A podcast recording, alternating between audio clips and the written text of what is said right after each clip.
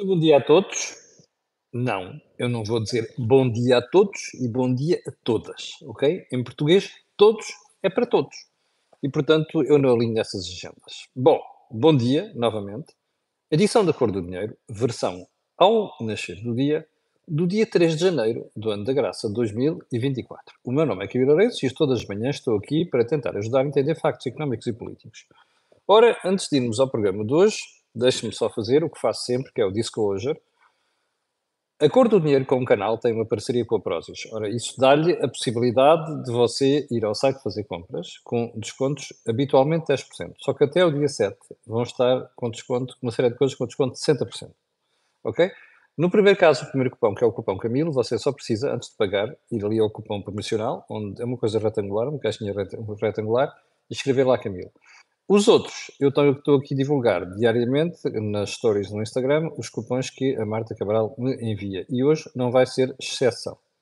Ora bem, um, agora que está feito o disclosure, vamos alinhar o programa porque é muito extenso e hoje confesso que até nem devia separar antes da ordem do dia do resto do programa porque são todas as matérias importantes. Uma delas vai ficar para amanhã porque não temos tempo para explicar a deriva em que anda hoje em dia o mundo académico, ok?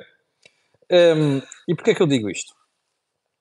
Uh, você não sei se você sabe quem é a senhora Claudine Gay.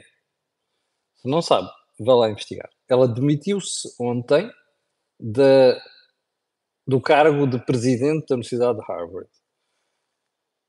Ainda bem.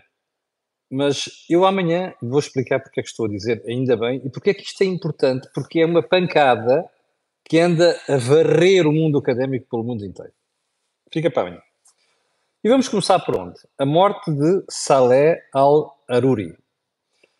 Ao que tudo indica, o comandante do Hamas em Beirute, como você sabe ontem, um drone disparou um míssil, um ou mais que um, ninguém sabe ainda, e uh, pôs fim à vida do senhor.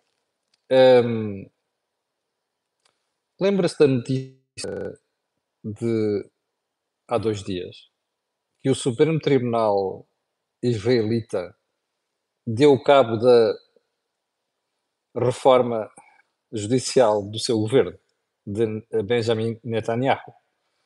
Uh, Israel tem uma longa tradição de ir à procura dos seus inimigos, internamente e externamente. Ficaram célebres as perseguições àquela malta do Setembro Negro que provocou o, um, o massacre dos Jogos Olímpicos de Munique. O último, precisamente, a ser eliminado era o Sr. Salamé, que vivia em Beirute. A história é uma história incrível. Bom, mas nós não podemos deixar de relacionar uma coisa com outra neste momento. Israel muito provavelmente sabia que o senhor vivia ali e estava ali há muito tempo. Esta precisão de ontem, cirúrgica, pode querer dizer alguma coisa. Digo eu. Fete lá liaison. Ponto seguinte, eu não estou a fazer qualquer juízo de valor sobre se deve fazer ou não deve fazer, é nada disso, ok? Nada. Só estamos aqui a refletir do ponto de vista estratégico e de entendimento de factos.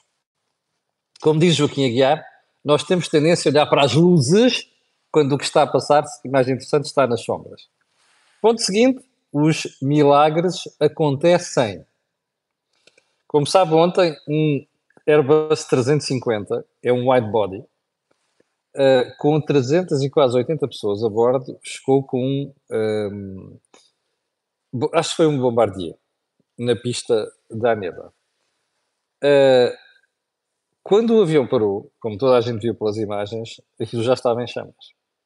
Em 90 segundos, com duas portas da frente e as respectivas mangas e uma porta atrás com a respectiva manga, saíram 380 pessoas. E dizem uh, os mentideros que o, o, comandante teve ainda tempo de passar por ali com uma lanterna a ver se tinha ficado alguém no avião. Isto é um milagre, mas não é um milagre de Fátima, ok?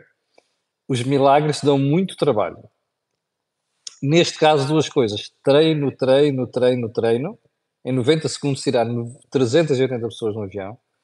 E em segundo lugar, a característica que os japoneses têm muito arraigada em si, que é a sensação de ordem. Às vezes dá para o torto, não é? Mas é impressionante ver aquelas imagens dentro da cabine, com o avião em chamas a imobilizar-se e não haver aquela gritaria de pânico que haveria seguramente em muitos sítios do globo. thumbs up. BYD. Lembra-se deste acrónimo? Já falámos dele aqui. Build Your Dream. Uma marca de automóveis elétricos chinesa. Já lhe disse aqui várias vezes que a BYD é um exemplo de como é que os chineses deram um salto brutal. E estão até à frente dos ocidentais numa série de áreas. Esta é uma delas. Porquê é que eu trago a BYD hoje ao programa? Vou-lhe mostrar, porque a manchete do Financial Times de hoje é interessante. Um, Tesla loses crown. Veja ali. World's top electric car maker to China's BYD. Ou seja, a Tesla foi ultrapassada pela BYD. Sign of the times. Ponto seguinte. Uh, um milhão de alunos volta hoje às escolas em Portugal. Portanto, hoje você vai ter, saia de casa mais cedo, vai ter seguramente confusão com os paizinhos a levar os miúdos à escola, que foi coisa que não se viu ontem. Não havia aulas.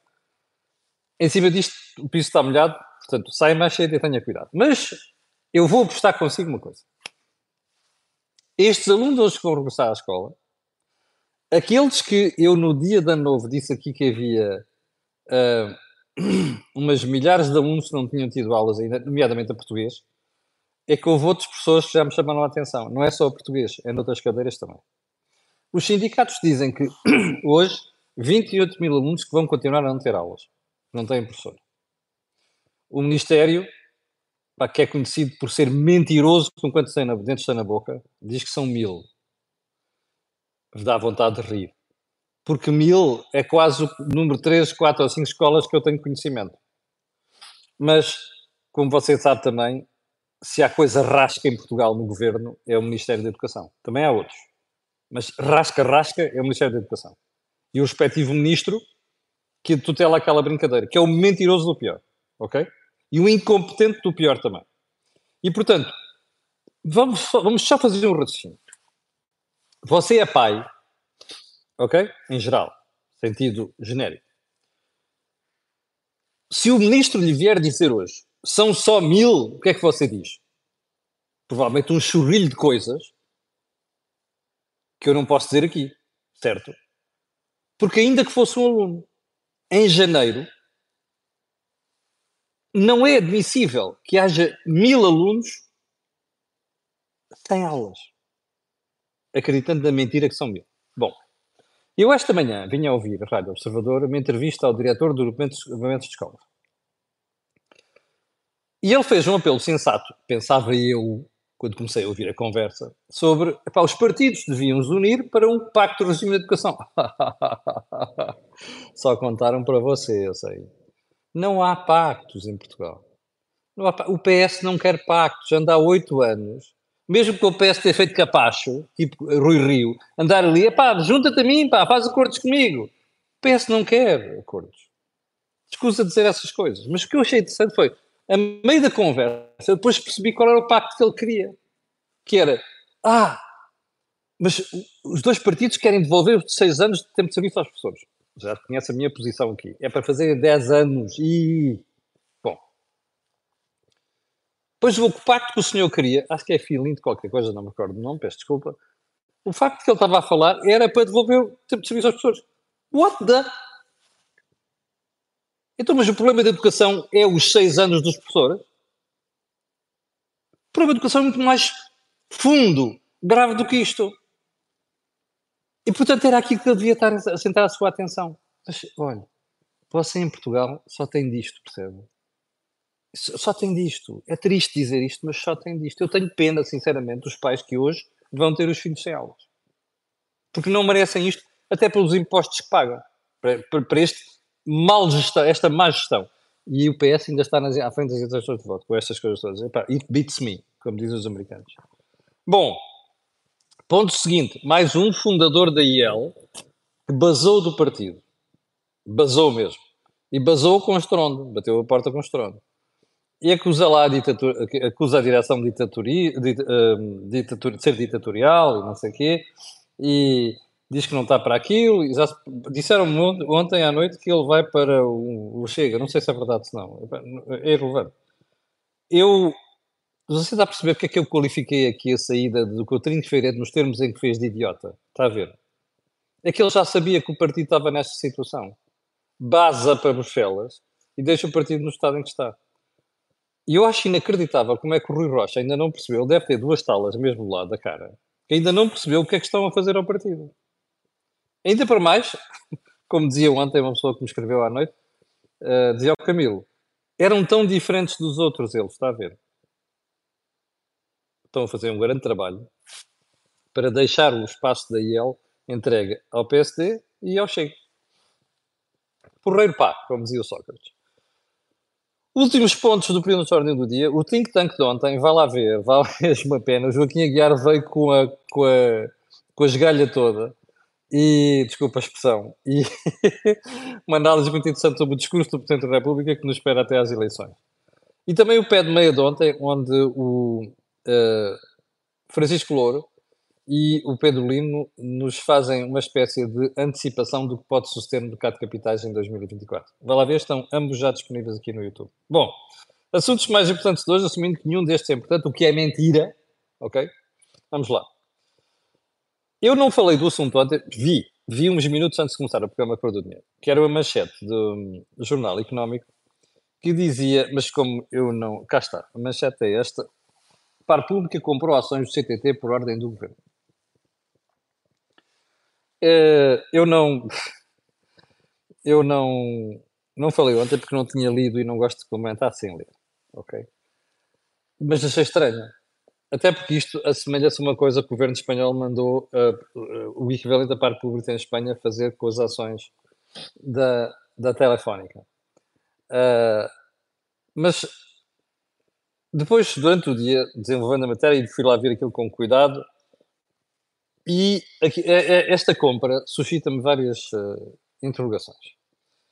A primeira delas é que sentido é que tem um governo mandar o seu braço de intervenção na economia, que é para a pública, comprar ações de uma empresa privada cotada em, em bolsa? Qual é a intenção? O Jornal Económico deu a resposta, que é porque nessa altura, em 2021, uh, estava em vias de chumbar o Orçamento de Estado e o Governo precisava do apoio, queria o apoio do Bloco de Esquerda. Eu não sei se terá sido isto, mas acho que a explicação do Jornal Económico é muito plausível. E, portanto, você tem aqui um glimpse, ok? Uma fotografiazinha do que é que o PS andou a fazer nos últimos anos com a extrema-esquerda. Se ainda não percebeu, eu vou-lhe dizer. O PS gastou dinheiro do contribuinte para ir comprar umas ações ECAs de uma empresa cotada onde nunca vai ter intervenção. A não ser insultando a malta como fez, e infelizmente a malta do CTT se deu. Foi uma coisa que me fez uma impressão desgraçada.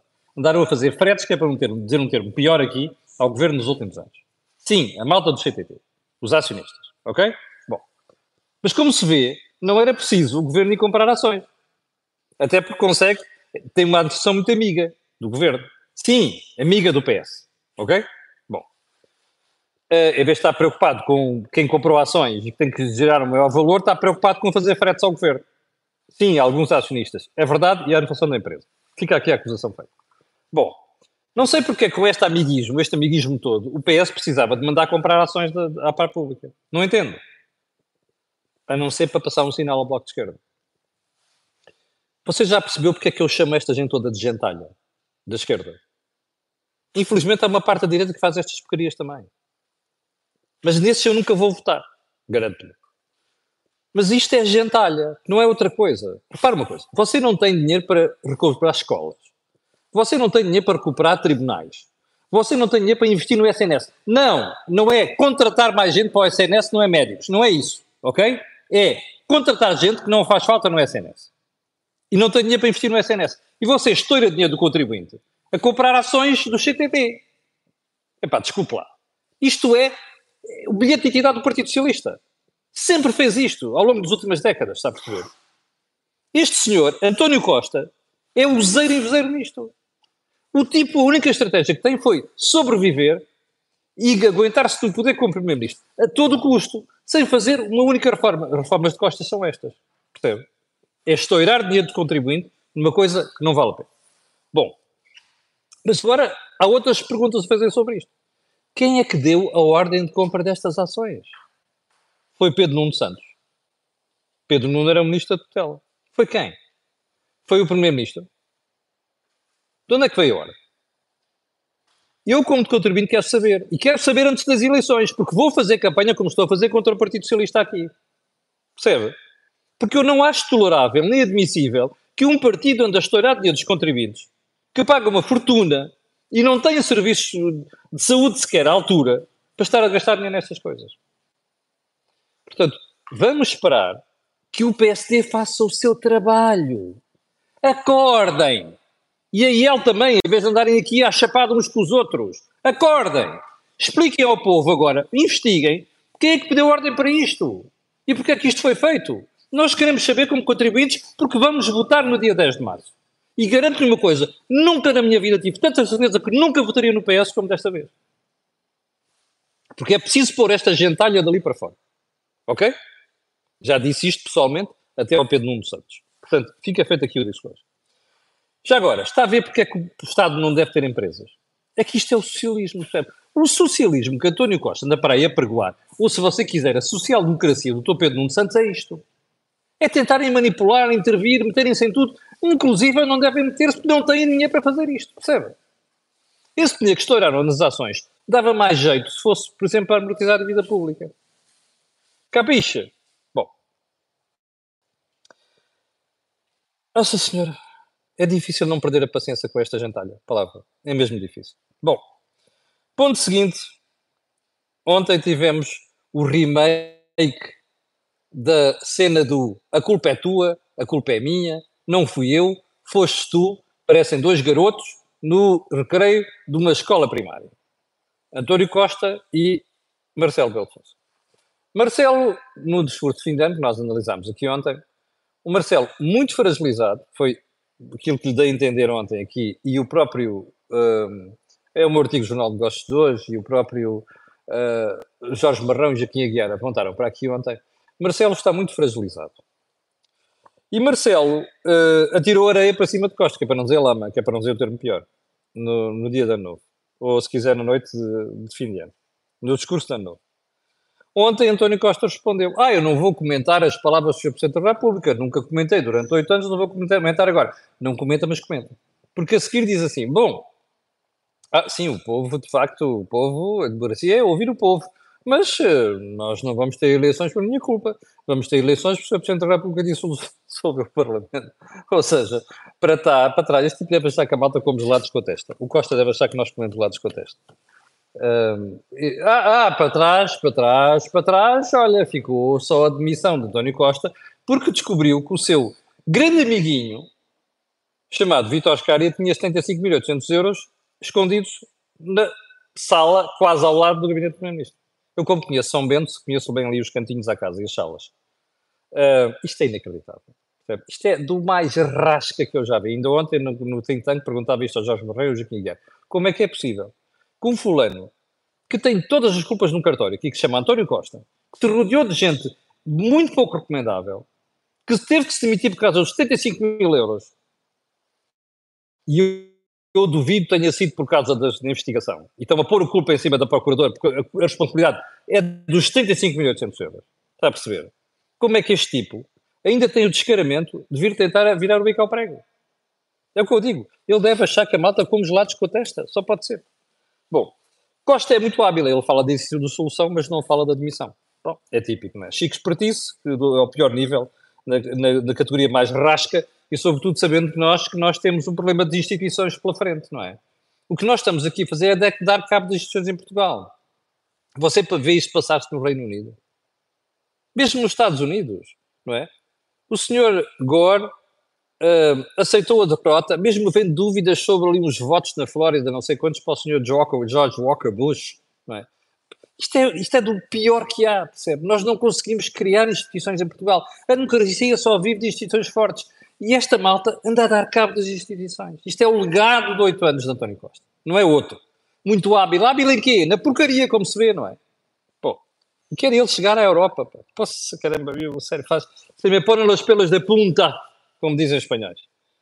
Um, entretanto, Costa ontem vai fazendo propaganda. porque foi lá aquelas obras daquela linha suspeita, volto a dizer suspeita, porque é que se fez aquela linha hum, circular de Lisboa, em vez das linhas de distribuição para a periferia? Vá lá ver quanto é que estourou ali, veja lá se não dava jeito de fazer linhas para prolongar a linha de Odivelas, para Louros, mais para Algés e diabo 4. Vá lá ver. E outras coisas. Percebe? Ali, para aqui para pé do Tejo, para cima. Vá lá ver, vá lá ver quanto é que custa. Portanto, uma linha duvidosa. Costa foi lá onde? Ainda para mais a construção está atrasada. Nem sequer têm vergonha. Estes tipos nem sequer têm vergonha. Ah, então, mas o senhor não está a fazer propaganda? Não. Até o dia da dissolução do, da Assembleia, que é o dia 15 ou não sei quantos, dizia Costa, há que estar aqui a governar. Mas qual governar? Ah, mas espera aí. Ele já sabe qual é o dia da dissolução.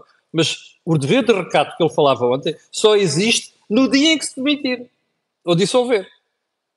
Quer dizer, não conta para nada eu saber que ele tem um pescoço, uma corda ao pescoço, não é? Ou então que já está guilhotinado, no sentido uh, literal, não é, perdão, no sentido figurado do termo, obviamente, não é? Não conta para nada. Isto é de uma falta de nível, percebe? Uma falta de, de democracia brutal. Porque se a pessoa já sabe que vai ser aquilo, que aquilo é o desfecho, não anda para ali a fazer propaganda descarada. Até porque eu estou convencido que este tipo de propaganda não serve para rigorosamente nada. Mas pronto, pode ser que os eleitores digam que eu é que estou enganado. Bom, eu confesso cada vez menos, porque é que, não, que confesso que não sei mesmo, cada vez não sei mesmo e sei menos. Porque é que o Presidente da República decidiu dar tanto tempo a esta gentalha do Partido Socialista? E ao Primeiro-Ministro. Não percebo. É com este tipo de coisas, ainda para mais, isto é assim. Uh, não sei se vocês já reparou, mas isto significa que António Costa nem sequer agradece a Marcelo Belo Souza ter andado a fazer elogios a ele e ao Partido Socialista e não sei das quantas e dar-lhes mais tempo para isto. Não, é que Costa não agradece. Ponto. Está a perceber? Por contrário, cada vez que eu apanho, espeta-lhe um punhal florentino nas costas. Figurativamente, obviamente, para não dizer que estou aqui a promover a violência. Ok? Figurativamente. Tunga, um punhal florentino nas costas. Está a ver aquela cena do gladiador, do Quintus e do, do Russell, quando o tipo lhe espeta o punhalzinho nas costas. Punhalzinho florentino. E é isto. E é isto que você tem neste momento duas instituições à chapada uma com a outra, um primeiro-ministro absolutamente sem nível, percebe? Um primeiro-ministro mentiroso, percebe? Que não é capaz de assumir a responsabilidade da burrada que faz.